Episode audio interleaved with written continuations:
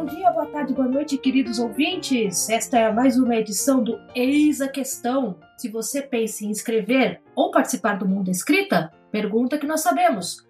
Aqui fala Ana Martino, editora da Dame Blanche, editora da revista Pretérita Ficção Histórica, que estará com o primeiro número no ar quando esse episódio estiver no seu agregador. Comigo, dividindo o microfone fixo da bancada, está o bigode mais famoso da Podoscast brasileira, a J. Oliveira.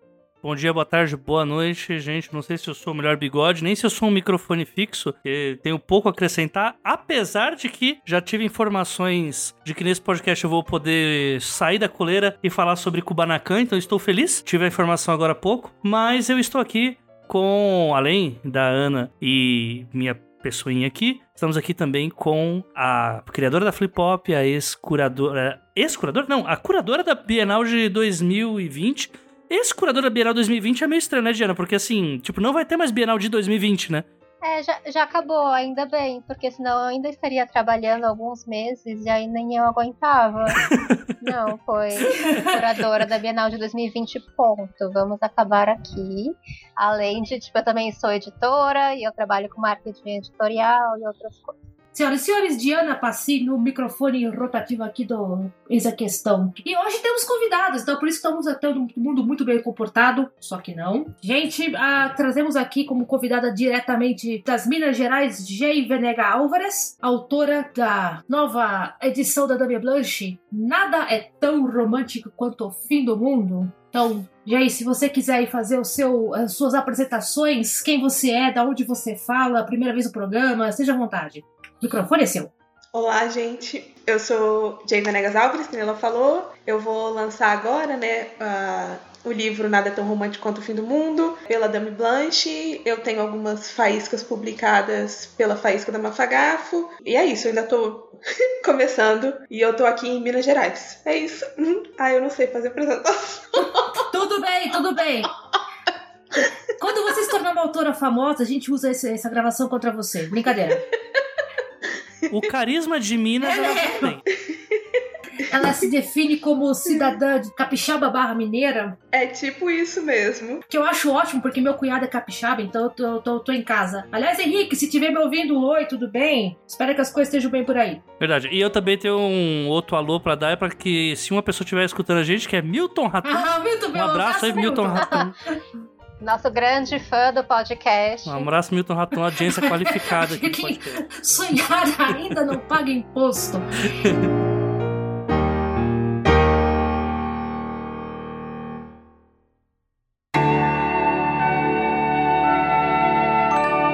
Escrever ou comer? Eis a questão. Qual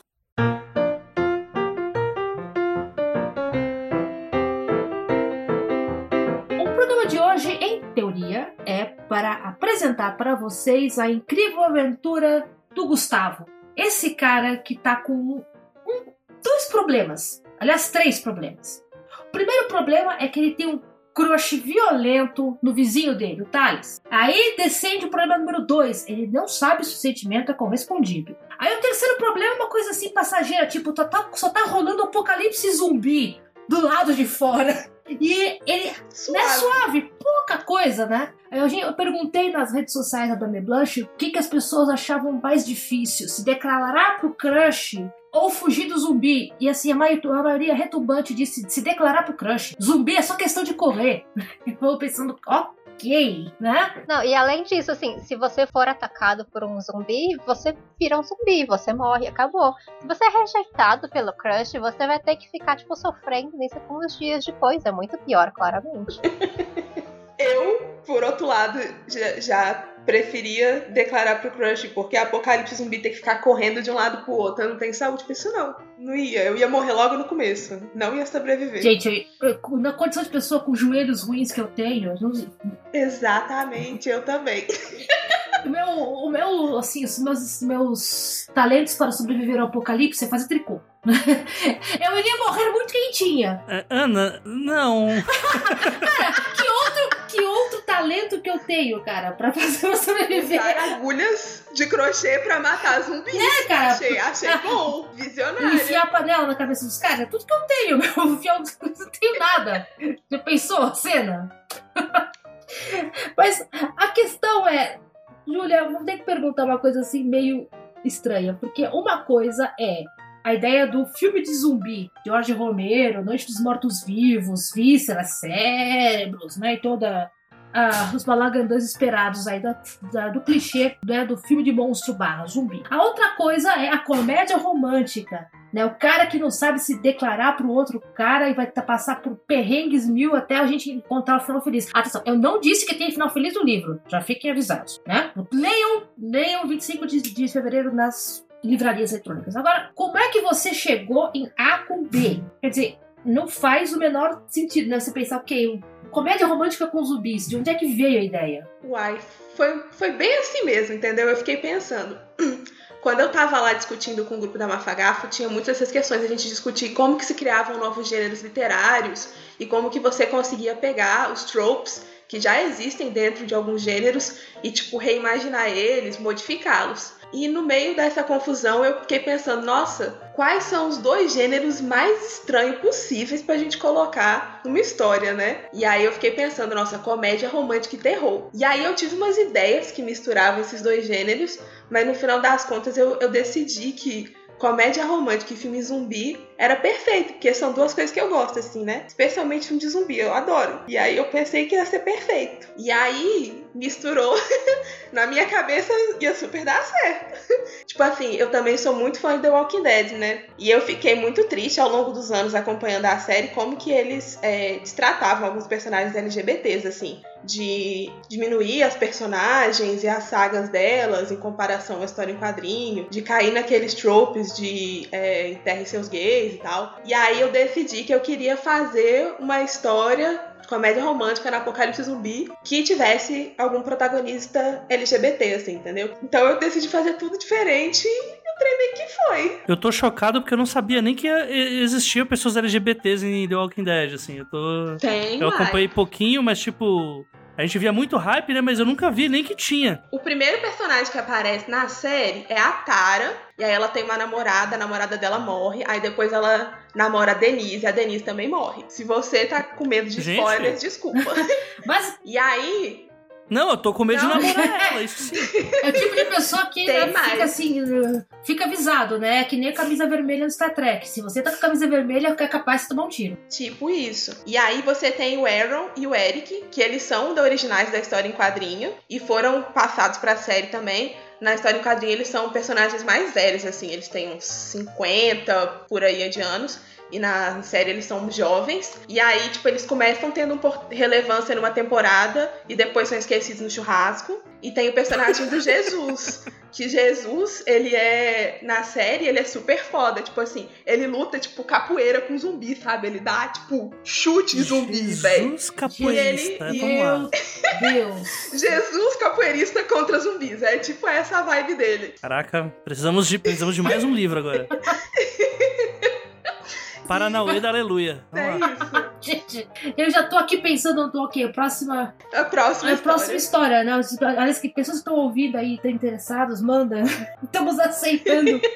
Caraca, gente. Eu tô realmente surpreso.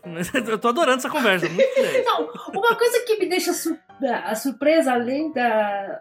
O que me deixou surpresa quando eu li o texto originalmente, além de ser, ok, estamos falando de um apocalipse zumbi, é que nós estamos falando de um cara que é completamente inapropriado, preparado para o apocalipse zumbi. Qual é, coitado do Gustavo? Tadinho. Você olha para o cara assim, ok, eu entendo, eu sou você, tamo junto. o que, que é que eu vou fazer? Ainda por cima, eu e o meu crush no meio do apocalipse.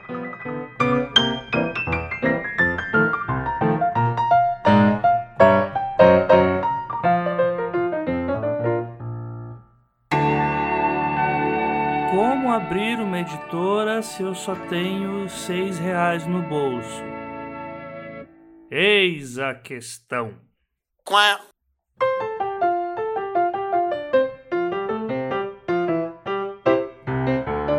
Pegando aí a questão do, do Walking Dead, que eu vou dizer uma coisa. Eu assisti só dois episódios e fiquei meio, ok, vísceras, Valeu! Você tá certa.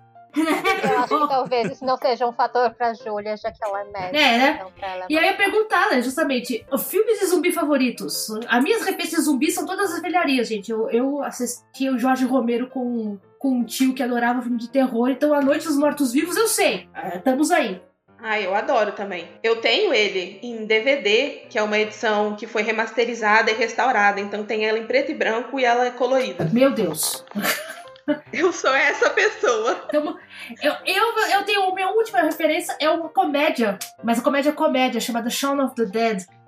Que, Amo também. que eu não sei como foi lançado no Brasil. Se é, não sei o título em português. Eu acho. Ai, eu acho que é Madrugada Muito Louca. Não, é um trem assim. Eu acho que eu até coloquei ela na minha lista de filmes. Porque você tem uma lista, vai passando. Quais são os filmes de zumbi, com os filmes de zumbi que deram origem a nada tão romântico quanto vi no mundo? Todo Mundo Quase Morto, que ficou traduzido, Shaun of the Dead. Meu Deus! Esse filme é maravilhoso. Esse filme é maravilhoso. Olha, esse foi um raro filme de zumbi que eu assisti, mas eu não posso comentar porque já faz muito tempo, eu não me lembro mais nada. A única história de zumbi que eu lembro, porque eu li mais recentemente, foi Corpos Secos, que também são zumbis no Brasil. Mas fora isso, eu não vi Walking Dead, eu não vi esses filmes. Olha, todo mundo quase morto eu assisti por um homem chamado Simon Pegg, né? E seu fiel, fiel escudeiro Nick Frost, que eles são dois comediantes muito ridículos lá da Grã-Bretanha. e, e tentar imaginar o, o Simon Pegg, que é o cara completamente fora de forma, correndo de zumbi, é melhor. Esse filme tem a melhor cena de ressaca que eu já vi, que é você tá tão de ressaca e tão puto que você não repara que sua vida inteira tá sendo comida por zumbis. Você só quer jogar sua cerveja fora e voltar a dormir. É ótimo, as melhores ressaca que eu já vi. Uma das cenas do, do livro foi baseada levemente numa cena desse filme, do Todo Mundo Quase Morto, assim. Que é uma. No filme Todo Mundo Quase Morto é uma cena que tem pro final, que eles estão cercados por zumbis num bar e tal, assim. E aí foi uma das inspirações pro livro, inclusive. Porque é um filme muito bom, assim.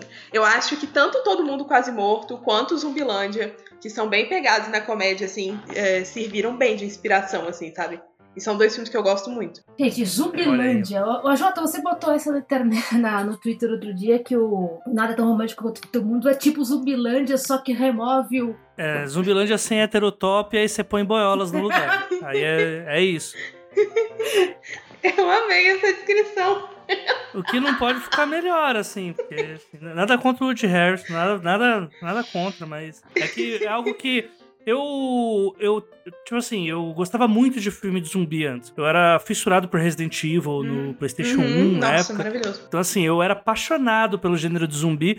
E só que, assim, quanto mais filmes eu ia assistindo, eu ficava me incomodando um pouco com essa ideia do macho alfa que tem que ser o cara que vai arrancando cabeça, normalmente é um brucutu, e aí vai repetindo vários tropos que rodam em torno desse heterotop que vai resolvendo tudo, né? E aí, tipo, eu fui me desligando do gênero, eu só voltei a gostar um pouco mais agora depois do Trent Busan, né? Hum, muito que é bom também. Tá na minha lista também. Sim, e apesar dele ser de zumbi, a história não é sobre zumbi, é sobre paternidade. Eu achei isso muito foda. Eu acho que é uma coisa da maioria das histórias de zumbi, assim.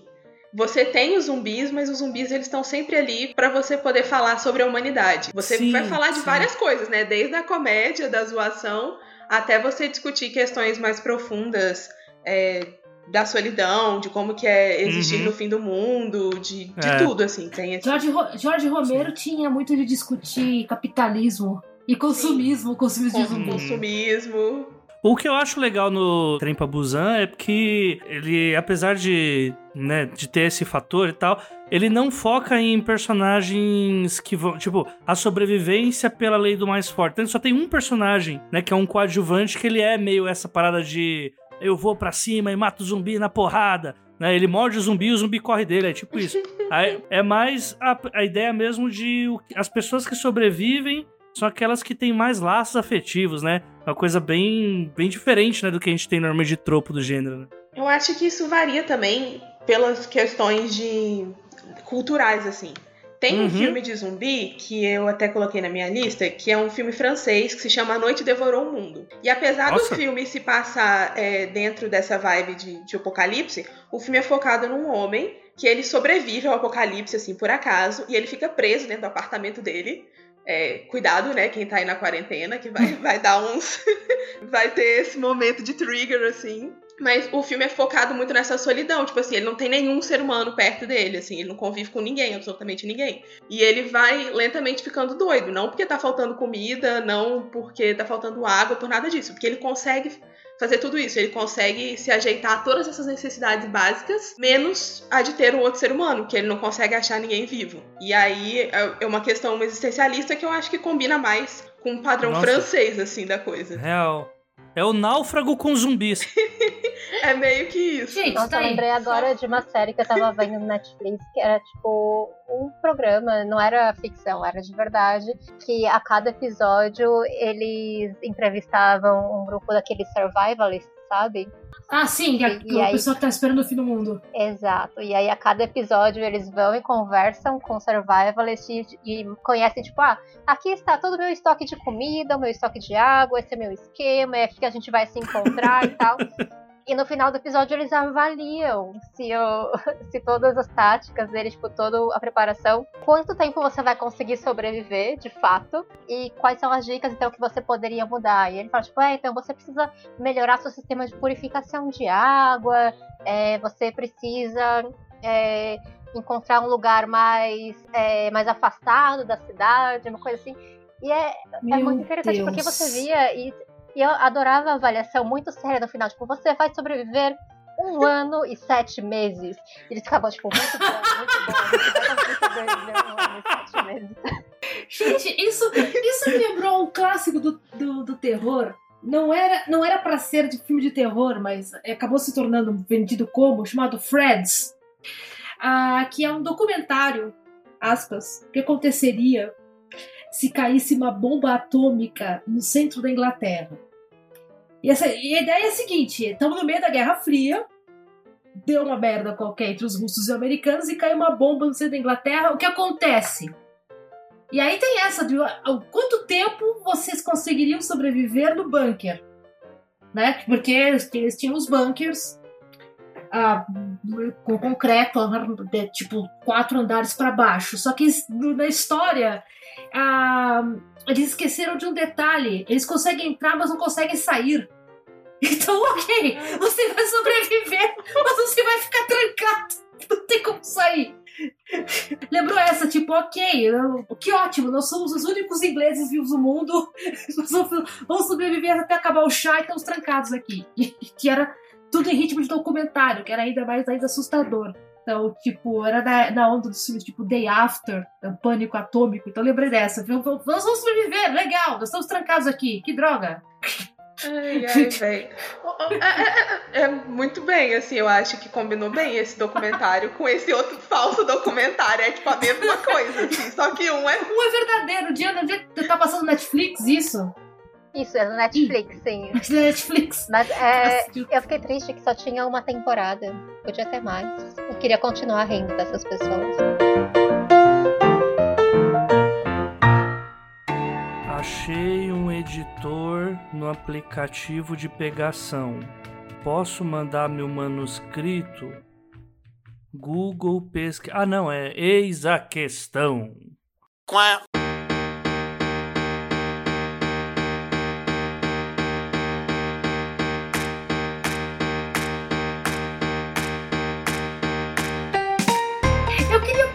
coisa que a Jota falou. ah, da- dos clichê do, do clichê do machão que vai, vai arrebentar cabeças no filme de zumbi. Porque a gente tá pensando também no- na outra parte do Nada Tão Romântico Quanto Mundo, que é a comédia romântica. Ah, o clichê do romance, às vezes, também é o cara, o, o sujeito machão teimoso que será mudado por um fato inesperado. Né? Que vai ser amaciado por um fato inesperado. Se o fato inesperado pode ser um zumbi ou pode ser uma mulher, também E diz muito a respeito do gênero. Não é Olha aí, ó. mesmo? Nada como uma enxadada na cabeça pra fazer você mudar de ideia, né? Exatamente. Tá aí, cara. Fazer você perder a cabeça de vários jeitos. É porque tem essa coisa, né, do cara que precisa salvar a mulher que tá lá trancada na casa cheia de zumbis, ela precisa salvar a criança, precisa salvar o cachorro. Filme romântico também tem um pouco disso, às vezes, né? Você precisa salvar a pessoa de si mesma, né, antes que ela se afunde. Filho, é um gênero de Canalha. Não, o cara é o conquistador, você tem que salvá-lo dessa vida de conquistador e trazê-lo para monogamia estável no casamento, essa coisa toda assim. É bem, tipo, clichêzão. Quando da você encontrar o amor de verdade, você vai mudar Exato. o jeito que você Vai é. mudar. E nunca é. e É sempre com aquela garota que não é como as outras garotas. Claro. Você quer me deixar furiosa, esse clichê. Ela não é como as outras garotas. Pô, meu, se eu fosse ali de torcida que sou trocada por uma menina de usar óculos, também ia ficar muito puto da vida. Não é por nada. Ninguém pensa nisso, né? Mas, é, os clichês que. clichês de zumbi que também funcionam no, no romance. A sua vida vai mudar por uma coisa que você não tem controle. É que eu acho que uma coisa que é legal da história da Jay é que quando você faz essa mistureba de dois subgêneros que, enfim, dificilmente a gente pensa que eles possam ah, coabitar juntos, né? Os clichês, eles meio que automaticamente eles já são quebrados, né? Porque a situação do mundo é totalmente diferente, né? Por exemplo, a gente tava falando da, da forçação, de uma ter um ambiente em que é o, mais forte é que sobrevive. E aí você acaba colocando uma pessoa mega fraca que tá apaixonada por um cara e que esse cara, ele é meio que o, o cara que treina, o cara que faz parte do seriado que a Diana assistiu. Faço questão que você coloque o É, link com certeza. desse seriado, tá, Diana? Eu quero esse O, link. o, Tá, o ele Thales foi assistiu pai, esse cara. Pois é. eu já Todo. o nome. Ah, droga. Mas enfim, e aí a- o dilema não é só ele se declarar pro cara, né? Mas a todo momento, como é o cara que tá se colocando na linha de frente, talvez amanhã ele esteja morto, né? É mais fácil ele morrer do que o moleque que só foge. Então tem várias. acaba tendo várias nuances aí de coisas que se a gente fosse separar é, numa história de romance comum, ah. Ele tem que se declarar pro crush antes que ele vá embora, porque ele vai fazer uma viagem, tá ligado? Isso tudo muda no Apocalipse Zumbi, porque, tipo, toda cena é como se fosse a última, né? Você não tem noção do que vai acontecer, né? Uhum. Sim, tipo, o, o Gustavo chega a falar que ele enxerga o Thales como príncipe encantado, só que é um príncipe encantado que a qualquer momento pode ser comido por zumbis. Exato. Errou a machadada, já era. E aí, eu fico aqui pensando, gente, puxando, né, de volta pro tema inicial. De onde é que surgiu isto de juntar comédia romântica com zumbis, com fanfic do Archival of Our Own? Porque é, é uma, novela- é uma fanfic do AO3, gente. Só falta, só falta os hashtags. Eu, eu sou fanfiqueira, não nego. Eu acho ótimo. Não, é uma leitura muito gostosa mesmo. Tipo, vale muito a pena. É, porque é, é- foi, foi uma das coisas mais absurdas que me caiu na, na mesa da debate. Eu falei assim, gente, é isso, é o que eu quero. Vamos lá. E tem um item que eu não posso contar porque também é spoiler que quando eu li, e tá na capa do livro. quando eu li, eu falei, não. ok. É isto. Quem estiver ouvindo e perguntar o que é, eu conto, né? Eu conto no DDB, mas tá na capa do livro. Isso me lembrou de uma série de, de fantasia, é, a história alternativa, né? É publicada pela 2006, 2007, por aí, a, de uma autora americana chamada Naomi Novik, que é o Temeraire, que é basicamente as guerras napoleônicas, só que eles têm dragões. Como é que você junta A com B? Como foi que, como foi que ela juntou? Não sei. Mas basicamente é, sim, nós temos a guerra Napoleão contra o exército, contra a marinha britânica. E os dois lados têm um- uma força aérea com dragões. Tenta, tenta pensar em como é que ela como é que você roda isto. Qual que é a forma de transformar um anão egocêntrico num ditador pior do que ele já foi? Dá um dragão pra ele. Putz, Mila, cara, tá aí. Mas coitado do Napoleão, que não era baixinho, mas não era, não. A é que ela conseguiu nada menos que nove livros em si. Nove livros? Nove? Da série tem nove livros. É dentro da mesma história, ela conseguiu novos livros, nove livros extras. Não, tem a história Temerer, e aí vai desenvolvendo as aventuras. Caraca. Né? Porque é história alternativa. Então, por exemplo, num dos livros, não é spoiler, gente. Começa o livro da seguinte forma: Napoleão consegue invadir a, a- a Inglaterra. Tipo, é história alternativa. Só que no meio disso você tem uma força aérea com dragões. Pô, e aí você começa, ok. Mas os dois lados têm dragões? Se eu contar é spoiler. Oxe! Porque tem as... não, não, porque o que acontece? A história começa com você conhece o. Temerer é o dragão, né? Do soldado do- da Força Aérea Britânica.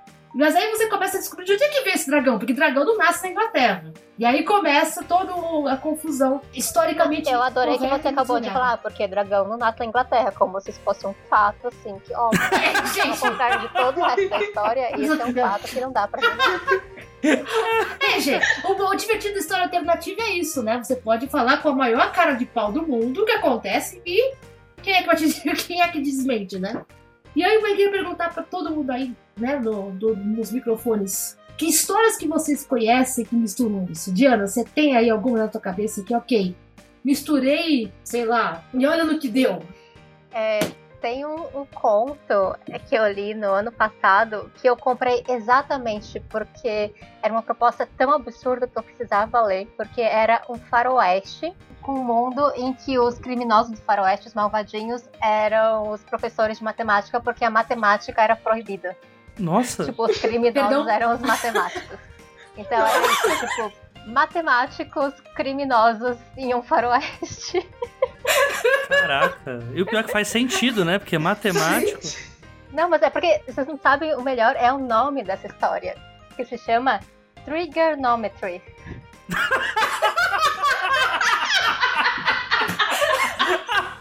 A pessoa teve a ideia do nome depois. Não, claramente foi só pra aproveitar o trocadilho, mas tipo, é excelente. Então, tipo, é um faroeste que a matemática é proibida, sabe? Se o, se o xerife descobrir que você é matemático, você é preso. E aí, então, tipo, os matemáticos estão escondidos. Tipo, os poucos matemáticos que sobraram, eles estão escondidos e eles são fora da lei. E então eles, é, eles organizam os crimes pra é, pegarem dinheiro, né? Tem um jeito de sobreviver. E eles são perseguidos por causa disso, porque eles praticam a matemática. E aí a questão é que o jeito que eles, é, quando eles são encurralados pelo xerife, tipo, pela, pela polícia, eles usam os conhecimentos de matemática deles pra é, atacar contra, tipo, pra contra-atacar. Então eles usam, tipo, os instrumentos de geometria e tudo mais pra calcular como que eles têm que atirar e é o melhor jeito pra, tipo, matar todas as pessoas e tudo mais, tipo, no esquema daquele filme O Procurado com a Angelina Jolie, sabe? Que tem, tipo, toda a trajetória maluca que as balas conseguem fazer. Porque, então, os nossos forasteiros aqui desse faroeste, eles são matemáticos tão bons que eles usam esse poder deles pra ser os melhores atiradores do faroeste. O poder deles é o controle da gravidade. Né? O poder deles é calcular todas as angulações e todos os dados e todas as probabilidades do tiro pra saber como é o melhor jeito de atirar. Caraca. É isso que acontece quando o escritor odeia o professor de matemática. Eu tenho certeza absoluta, 100%, sem dúvida nenhuma, que essa pessoa pensou nesse trocadilho e depois pensou: esse trocadilho é tão bom, mas tão bom, Caraca. que eu preciso escrever um trem em cima disso. Não Gente, tem outra É explicação. verdade. E deu certo, porque eu comprei só por causa disso.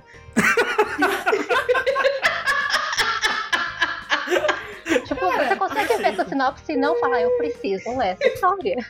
Tem, tem algumas histórias que você compra só pelo título. Essa ganhou. A Jota, sua vez, que salada de clichê que você acha que não ia dar certo que você pensou? Duas- eu vou começar com duas histórias que eu não li. Uma eu não li porque eu sei que ela é ruim, mas é o melhor pitching da história. O nome do livro é Os Senhores Dinossauros, né? Que é um livro da, da Dark Side. E que, assim, uma campanha incrível, uma campanha maravilhosa. Só se falava desse livro. Game of Thrones na HBO, no ápice da audiência. Né? Você recebia o livro, nos recebidinhos vinha também um, uma, um esqueleto de dinossauro pra você montar. Uma coisa todo, né, ali... Dinossaurinhos da Recreio, sabe? Você fala, nossa, essa, essa história é incrível, assim, porque o pitch era uma mistura entre Game of Thrones só com dinossauros. Então são cavaleiros montados em dinossauros, travando guerras de trama Ah, mas política. então não são, tipo, os dinossauros lutando um contra o outro. São, tipo, os humanos com os É, dinossauros. Exatamente. Ah, mas eu, eu queria só os dinossauros um contra os outros. Ah, Eu ent- não é, então, pior- os humanos. Pois é, os, os humanos continuam fazendo incesto igual Game of Thrones, porque é, é foda, né? É complicado, assim. Eu não li porque todo mundo que leu falou: Meu Deus, cara, foi a melhor campanha pro pior livro, porque assim. Você para pra. É que aquela coisa, tem o, o- aquela parada do underdog, né? Que você torce pro pior, né? É, o último colocado fala, não, mas se ele ganhasse, seria incrível. Aí você vê uma sinopse dessa e fala, tipo, nossa, eu quero ver o que é isso. Porque no seu subconsciente é, mano, isso não tem como dar certo. Nesse caso, realmente não deu. Então, esqueçam assim, é só o pitch, né? Olha, mas se alguém quiser escrever esse mesmo pitch, mas só os dinossauros lutando entre eles sem os humanos, vai que dá certo. Olha aí, ó. Olha aí. Olha aí, ó. Não diria que eu publicaria na DB, mas estou interessado em ler. Vamos abrir. Você sempre pode tentar, vale a pena mandar. Nunca se sabe, gente. Eu acho que vale a menção honrosa aqui a, um, um subgênero que eu não li, mas que chegou às finais do Hugo, né? Que é o, o gênero de pornô com dinossauros, né? Ai, meu Deus, e... Jack Tingle de novo. Né? Chegamos ao pornô de dinossauros. É, são as histórias hot com pterodátilos, com. Enfim, insira que seu dinossauro preferido vai ter um hot sobre eles. E isso começou a ser muito vendido por algum motivo que ninguém faz ideia qual. Talvez tenha sido só uma histeria coletiva. Mas eu gosto dessa histeria coletiva. Essa pessoa descobriu um nicho muito, muito Sim, específico. não, e foi finalista de um prêmio ferrado, assim, né? Tipo, é... bem, enfim, né? Eu, eu não li, espero um dia ler mas eu, são pitchings que somos apaixonados e, e não sabíamos. E aí o, o, gran, o gran finale aí, que é a minha história preferida, que ela criou o verbo, inclusive, né? Que é Kubanakan. Aqui. Kubanakan é ficção científica retrofuturista em que acontece numa, numa república ditatorial, é meio Cuba, meio Brasil, que é chamado de Kubanakan, república que só é famosa por vender bananas e que o roteiro da história foi mudando. Isso é uma curiosidade, porque as pessoas que participavam dessa novela iam saindo, eles iam brigando entre si, iam saindo da novela. E aí chegou um momento em que, tipo, tava faltando gente para interpretar personagem, e o Marcos Pasquim passou a fazer cinco personagens na novela, na mesma novela. Ele fazia ele, que é ele fazia o Esteban Maroto, fazia o Dark Esteban, que é o Esteban Maroto de camisa preta, o Pescador Parrudo, o Leon, Parrudo, o Leon que é tipo um agente secreto, é, é, o, é o Marcos Pasquim de agente secreto com o cabelo amarrado, e ele interpretava ele, o pai dele que é ele mesmo do futuro. Sim, gente, agora esse é o plot. É, a história tem viagem no tempo e tudo isso tá acontecendo porque ele é um agente secreto que veio do futuro porque os inimigos estão querendo fazer uma bomba atômica, uma arma, na verdade, uma arma atômica chamada Fênix que vai destruir o mundo. E tudo isso era uma novela que começou com som de maracas e um cara que dava umas porradas em todo mundo. Mas, gente, ninguém tinha avisado que era essa história. Se tivesse me avisado que era isso, eu teria assistido também. Porque tudo que eu sabia de Kubanacan era tinha o Marcos Pasquim sempre sem camisa. E tinha a Daniele Vinitz, não era? Que fazia com sim, ele também. Sim. Então eu só via as fotos dos dois, mas eu não sabia que tinha essa coisa, tipo, de viagem no tempo né, do time e tudo mais. Ninguém me avisou isso. Acho que não avisaram nem os atores, porque tiveram é. que improvisando à medida que o negócio Sim. Saiu uma entrevista do Marcos Pasquim, eu não sei se recente ou o quê, que ele fa que falou que ele também não sabia o que estava acontecendo. E ele só ia e fazia lá o que ele tinha que fazer, mas ele não sabia o que estava acontecendo também não. tinha que fazer cinco personagens diferentes. Gente, quem, pre quem precisa do Orphan Black quando você tem o Pescador Parrudo também, hein? Não é mesmo? Eu ia Existe falar uma wiki de Kubanacan também que contou o número de beijos que o Marcos Pasquim deu tanto na Danielle Vinitz quanto eu acho que a outra é a Adriana Esteves, não é? É isso. É, a Adriana. Esteves. Eu, se eu não me engano, a conta é de 148 beijos, porque assim, não tinha o que acontecer na novela, então aí ia lá e dava um beijo do nada, sabe? Era É esse um bom nível. jeito de passar o tempo, sabe? Quem nunca? É, então. É, gente. Eu não lembro disso, eu só lembro das doideiras. Não, e a minha, a minha alegria de Kubanacan é que assim, eu, eu lembro eu, pivete, eu, quando começou a ter essas loucuras tudo, eu amava. Minha Eu mãe e meu pai sempre assistindo novela junto na sala, família, né, e tal. Essa novela se perdeu. Essa Você perdeu. Palhaçada, não tô entendendo nada. E eu, meu Deus, que coisa incrível. Gente, é, é a, é a mistura excelente, tá vendo? Como às vezes os clichês, os tropes, né? Quando a gente fala, dá certo. Agora, alguém. Diana, você que levantou aqui um, um vídeo explicando justamente que, o- falando em novela, que o clone vocês começaram a falar de novela, eu não assisti a novela porque eu não tenho paciência de assistir todos os dias. Mas eu amo muito um vídeo do canal do Hora Thiago, que é sobre o clone. E falando sobre o clone é tipo, a melhor história de ficção já feita, de ficção científica já feita. E aí fala sobre essa questão, tipo, da clonagem, mas também, tipo, fala um monte de coisa sobre cultura muçulmana. E isso era na mesma época que estava acontecendo o 11 de setembro. E ele fala sobre Matrix também. Tipo, um monte de coisa que só o Thiago É muito bom esse vídeo. vídeo. E eu não tenho muita paciência de ver vídeos muito longos no YouTube, mas esse eu assisti umas três vezes e tem, tipo, 20 minutos o vídeo. Porque ele consegue dar tanta informação, tipo, você começa achando que vai ser uma piada, tipo, ah, ah, ah o clone, melhor história de ficção científica, e você termina falando, tipo, uau, eu nunca teria feito tantas conexões quanto o Thiago fez nesse vídeo. Inclusive, acho que a Glória Pérez também não fez, né? Tipo. diferença, eu é que a Glória Pérez sabia o que ela estava fazendo, aspas. Né? Ao contrário do que o Maracanã, que o pessoal teve que ir improvisando, a Glória Pérez já sabia, teoricamente devia saber o que estava fazendo, mesmo que fosse o Murilo Benício interpretando alguém mais jovem. É, eu acho que o Murilo Benício pelo menos só teve que interpretar duas pessoas, que eu saiba, não chegaram Sim. a ser tantas. Logo... Não, são, três. três, que ele faz os dois gêmeos iniciais, aí o ah. gêmeo morre, e aí depois o gêmeo, o gêmeo volta como clone. Não chega ao nível de Marcos Passinho ainda. Sim, Marcos não, Passinho. Não, não chegou. Apesar de Murilo Benício interpretar também o cadáver, né? Então, assim, é, também é uma. Ai, eu lembro que no tem um dos finais do clone, o final de um dos personagens, que o, que o personagem sai voando no unicórnio. Então também tem um ponto fantástico aí na história que acho que vale Uau. a gente ressaltar também. Meu Deus! gente! E quem disse que não tem ficção científica no Brasil, gente? Não só tem como não misturando é com novela. Sim. Que é o gênero, gênero audiovisual mais popular. O que só prova que é uma grande mentira. Todo mundo acha que o povo brasileiro não está preparado para fantasia e ficção científica porque é muito forte e conhece. É só ligar na novela. Acontece Sim. toda hora. Ó, oh, eu acho que tem uma, um outro cruzamento. Dessa vez não vai ter ficção científica, né? Mas um outro cruzamento de histórias que é muito louco, que é Shakespeare brasileira, né? Que é cho ah, chocolate com pimenta. A gente tem Catarina e Petrúquio ali. O crave a rosa. É, desculpa, é, o crave a rosa, não chocolate com pimenta. É... Não, chocolate com pimenta também, também é. Não, não, não, acho que só o crave a rosa. Não, não, é o crave a rosa, rosa não é. Pimenta é outra história clássica, mas é. eu vou...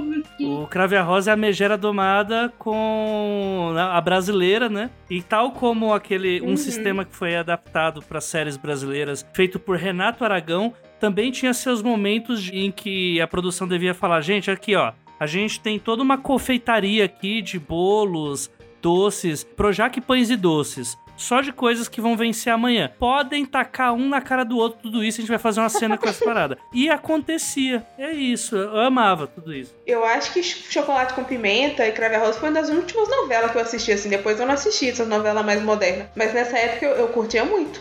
E tinha, tipo, essas novelas brasileiras, elas conseguem pegar muitas coisas do Brasil, assim, tanto sendo históricas ou o nosso jeito de ser, assim, e misturar com umas coisas muito loucas, que também é essa mistura, ou Shakespeare, ou ficção científica.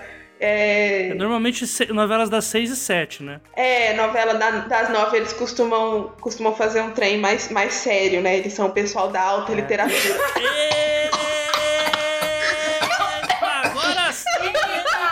Agora sim! Mas o Clone foi novela das nove, não foi? É, mas é a exceção. É, mas é, mas é que é Glória Pérez. É Glória Pérez é outro Glória Pérez Agora pode. a gente conseguiu a fala que vai fazer esses livros vender. vai sair prêmio Jabuti. Tá, já tá excluída. Tá excluída. Pé, pé, assim, essa aqui, esse eu vou colocar destaque, né? Mas eu Pior que ela é verdade, gente. Vai ter texto na Folha de São Paulo falando da Jay agora.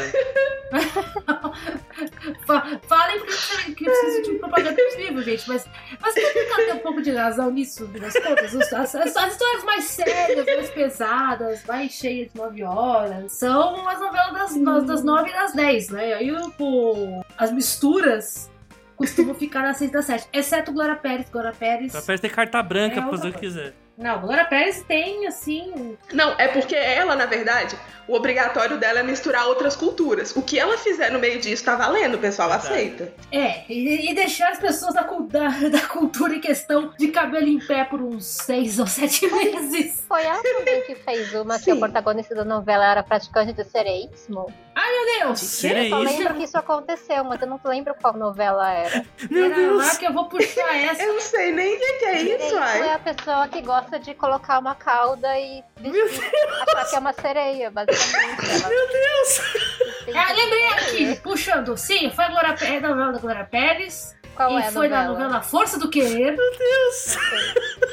Olha só, achei uma manchete aqui. Ah, te- Vivendo e aprendendo. Cauda de Isis Valverde custa uns 40 mil reais. A Gina me quebrou! Tá vendo, gente? Tá vendo? É possível misturar sereias com qualquer coisa nesse mundo. Sereia é tendência. Sereias no horário nobre da TV, por que não? Eu tô tentando. É que eu sou péssima com o nome de novela, tentando lembrar uma que é. Teve uma inspiração no Conde de Monte Cristo, que é um do meu livro favorito. Da porra dessa novela.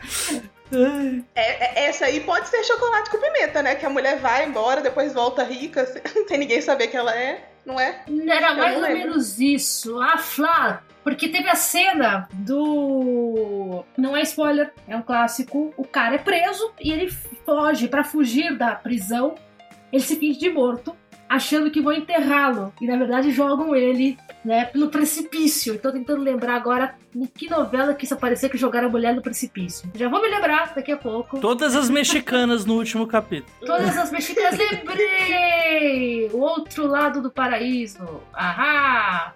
Tadá! Que era, que era Alcir Carrasco. Acho que é por isso que eu não gravei, porque eu não gosto do- das novelas do Alcir Carrasco. Que era. A, a, a garota era, era uma mulher, né? Não vou lembrar o nome da atriz nem a pau agora. E ela foi presa por engano, perdeu tudo, não sei o quê. E ela voltou na cidade rica, poderosa, chique, etc, etc. Mas era super, era super em cima do. A gente tá falando de novelas e misturas de texto, né?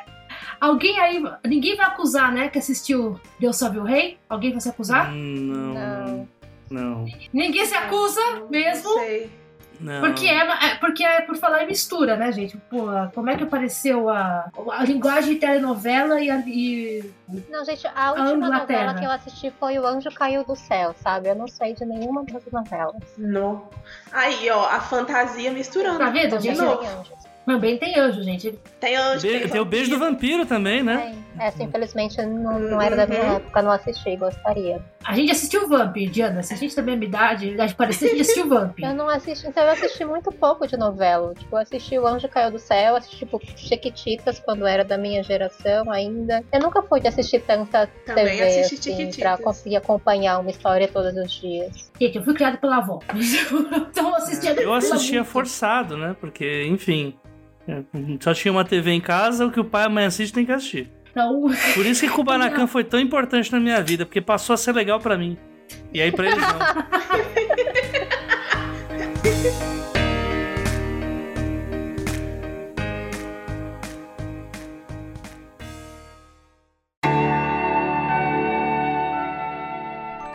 Vender livro dá dinheiro? Eis a questão. Gente,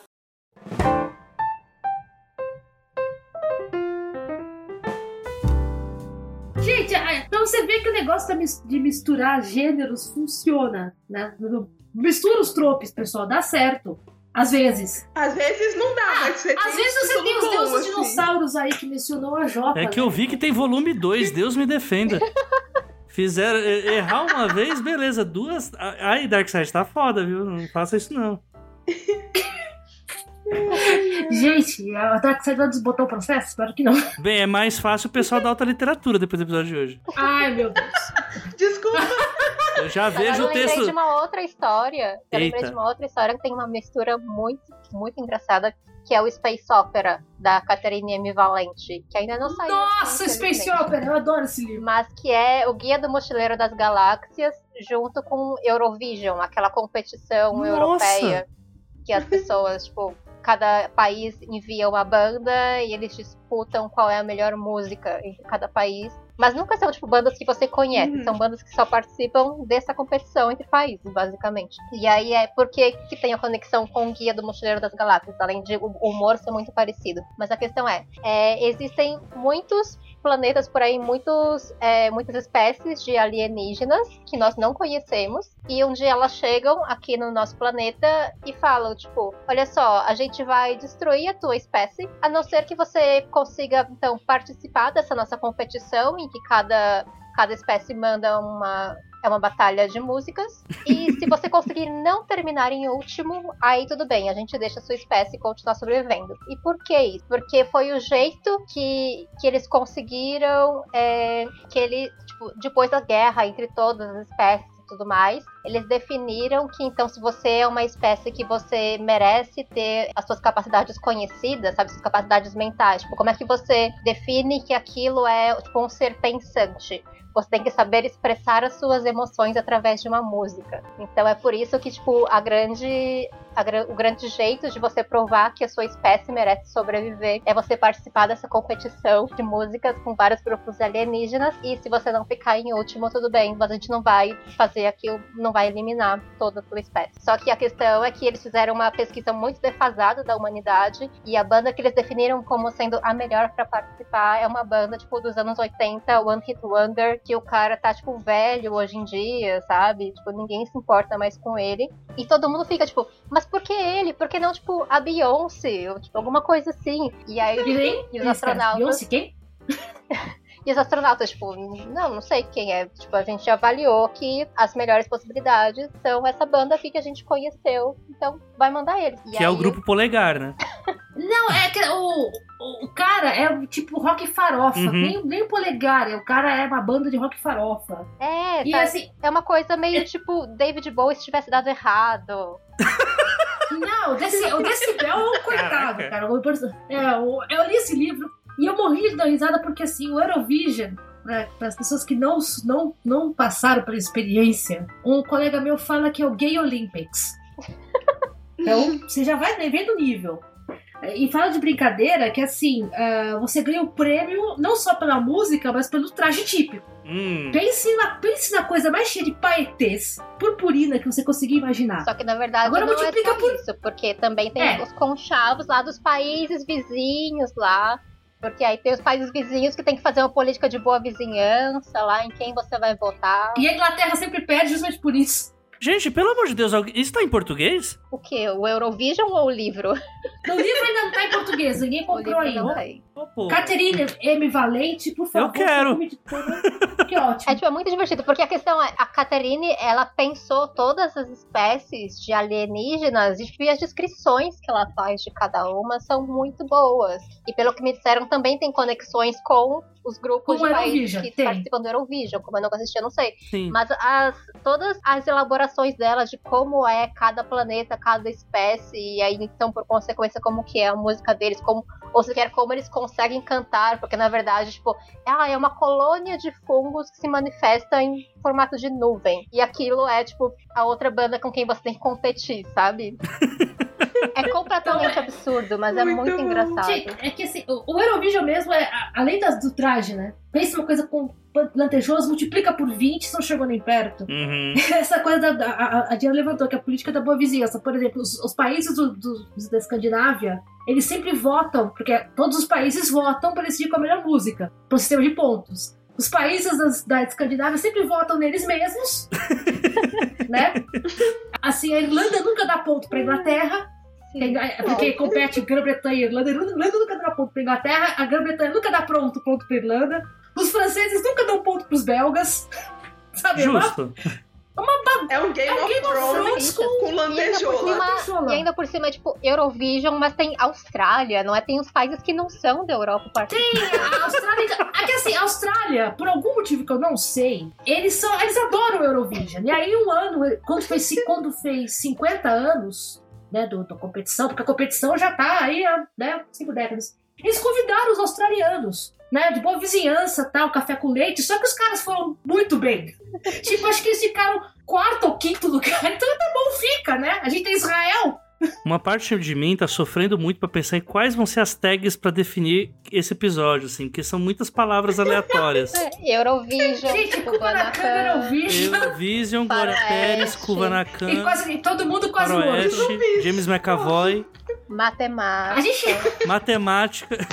sim. Matemática.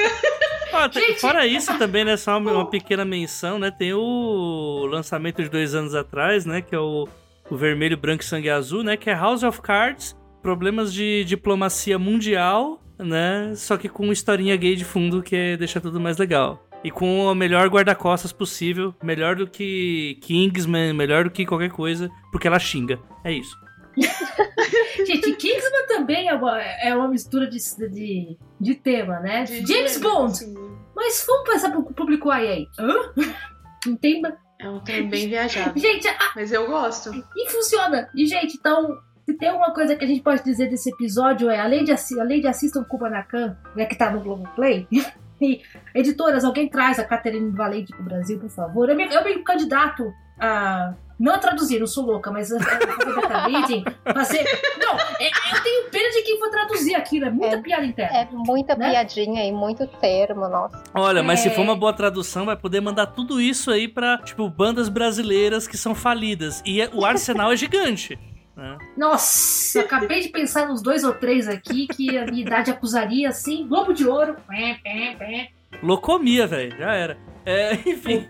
ok, acho que com isso a gente encerra.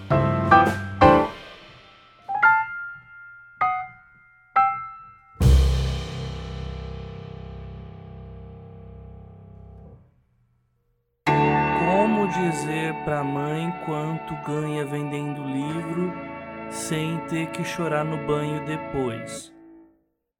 Eis a questão. Júlia, aproveita aí, venda o seu peixe. Onde é que a gente encontra você nas redes sociais? Ou O que, que você tem a dizer? Quer vender o carro? Quer. Tá, tá comprando. Tá Não querendo sei nem dirigir. tá nem tá tem eu. Mas eu, aí eu, aproveita o espaço é seu. Onde é que a gente te encontra nas redes? Onde é que a gente te acha? Pra mandar, mandar cartas de amor, reclamações, queixas, é, fanarts, fanfiction. Como é que a gente acha nas redes? Eu tô no Twitter e no Instagram, mas eu sou mais ativa no Twitter. O Twitter é arroba j underline venegasa e o, o do Instagram eu acho que é arroba j venegasalvares. J- j.venegasalvares. Se não for, agora vai ter que mudar É. pra esse. É, vai ter que mudar pra isso. É. Desculpa, eu não sei, eu sou muito desligada com esse trem. E é isso, eu não, tenho, eu não tenho nada pra vender não, além do meu livro. Comprem, nada tão romântico quanto o fim do mundo, que vai lançar no dia 25 de fevereiro. E onde estará disponível? Vai estar disponível nas lojas digitais, eu acho que na Amazon, Kobo Google. e eu não sei qual mais, no Google. Onde, onde, eu, onde eu puder vender livros de maneira digital, eu tô vendendo, gente. Tá na Amazon, tá na, vai estar na Amazon, Kobo, Google Books, Apple. E vai estar no Script também, para aluguel, em breve no Kindle Unlimited. Tamo, estaremos espalhados em todas as, todos os cantos onde houver espaço e um e-reader. Diana, as pessoas te acham por onde? Bom, eu estarei aqui com vocês por mais dois meses. E se você estiver ouvindo, então, com dois meses de atraso, você me encontra lá no Twitter. Eu sou Diana Passi. E uh, você pode mandar perguntas no meu Curious Cat também. Eu estou atrasada nas respostas, mas eu já vou ficar em dia em breve. Mas qualquer coisa, vocês podem mandar perguntas por e-mail daqui do podcast ou lá no meu Twitter. É isso. A Jota, né, o, o homem, o mito, o cara não, que... mito não, aí você me lasca. Mas não é mito. Poxa! Eu, te- eu te- eu te- eu vou ter que, eu vou ter que pensar numa outra frase ultimamente. Eu adoro essa expressão, mas tá difícil. Não, mito não. O, o bigode mais sexy do podcast brasileiro. Onde é que as pessoas te O acham? bigode acabou de cair, assim, uns 3 centímetros depois do, do mito. Mas enfim. Ah, meu Deus. É que eu... Desculpa, desculpa. Tá tudo bem, tá tudo bem. Sim. Já escutei pior. Não, não escutei não. Agora eu parei pra pensar, não. Enfim. Não escolheu, vai. É, vocês me encontram no Dois Trabalhos, que é o outro podcast aqui do Fiji, o podcast principal. É, me encontram editando vários trabalhinhos por aí. É, no Feed Premium, olha aí que maravilha. Temos um Feed Premium e que tá com várias coisas, porque a gente tá gravando diarinhos de escrita, sempre depois que a gente grava os podcasts. Hoje a gente não vai fazer porque tá ficando muito tarde, mas normalmente a gente faz. Então, assim, uh, vocês me encontram por aí, editando outros trabalhos também. E vocês podem ter um pouquinho mais de conteúdo aqui, contribuindo com a gente através dos nossos financiamentos coletivos, que são o padrim.com.br barra 12 trabalhos ou pelo catarse.me barra 12 trabalhos. Tem recompensas legais lá. Tá tendo oficina que eu deixei sobre criação de conflito dentro de cenas, então vocês vão poder dar uma olhadinha lá. O nome dessa oficina é Mapa de Conflitos. E todo mundo que estiver contribuindo por menos de um pastel e um caldo de cana vai ter direito a isso. Sim, é só um pagamento único, vocês já podem acessar o feed com tudo. Vocês não vão achar curso mais barato que isso. Então, aproveitem, deixem o AJ pagar as contas dele em paz e uh, tenham mais conteúdo em podcast. É isso. Buenas. Vocês me encontram no meu agregador anamartino.com, Ana com dois N's. Lá tá Instagram, tá Twitter, tá newsletter, que tá atrasada, eu sei, cuidado dessas coisas. Uh, e vocês encontram a Dame Blanche, arroba Edith Dame Blanche no Twitter e arroba Editora Dame Blanche no Instagram, para ver, ver a capa do Nada Tão Romântico Quanto o Fim do Mundo, as outras também, os outros livros da, da casa. E a partir de 25 de fevereiro, na livraria eletrônica de sua preferência, romance e zumbis, e perrengues e um carro velho e outras coisas muito interessantes que eu vou contar. Vai ser spoiler. JV Álvares, Nada Tão Romântico Quanto o Mundo. E se você tem questões, dúvidas, sugestões, tem o um e-mail do Milton Ratum pra gente mandar pra ele o programa. Coisas do... tem, suge... tem, tem sugestões, tem que quer, quer falar, quer perguntar, dizer que o preço do caldo de cana não tá tão caro na tua cidade. Estamos aí, gente. Ah, os 12 trabalhos arroba gmail.com. Lembrando, o 12 é número. A gente podia arranjar um patrocínio de caldo de cana, Podemos sabe? Alguém que mandasse. Precisamos, cara, de pastel, por favor. Sim. Definitivamente estamos aceitando, cara. Eu só não aceito patrocínio dessas lanchonetes que dizem aqui tem pastel de feira. Porque, assim, é a propaganda mais safada que eu já vi na minha vida, porque não é uma feira. E a atmosfera da feira dá um gosto diferente pro pastel. Então, vocês que fazem isso, eu não quero patrocínio de vocês. Só se for bastante, aí eu quero. Gente, ouça o nosso apelo. E não tenha dúvida se você está pensando como é que eu consegui escrever, eis uma questão.